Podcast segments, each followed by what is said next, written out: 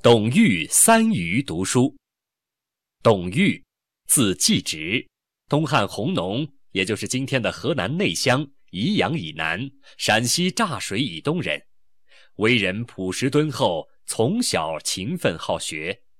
汉献帝兴平年间，关中地区兵荒马乱，董玉和他的哥哥无法生活，只得离乡背井，投奔朋友。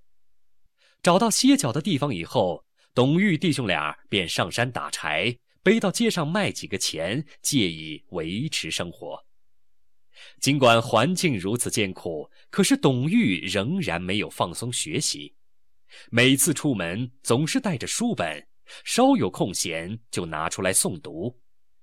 他的哥哥常常讥笑他，董玉也毫不在乎，照常见缝插针，刻苦自学。董玉一面靠自己的劳动维持生活，一面靠自学掌握了丰富的知识。他精通老子，替他做了训注；对《左传》也颇有研究，写成了朱墨别义。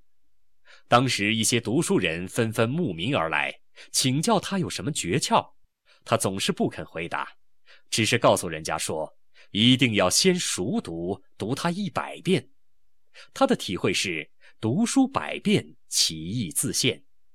请教的人讲，苦就苦在没有时间读书。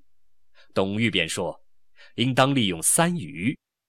人家问他三余是什么意思，董玉解释说，冬天是一年里的空余时间，晚上是一天的空余时间，阴雨天是临时的空余时间。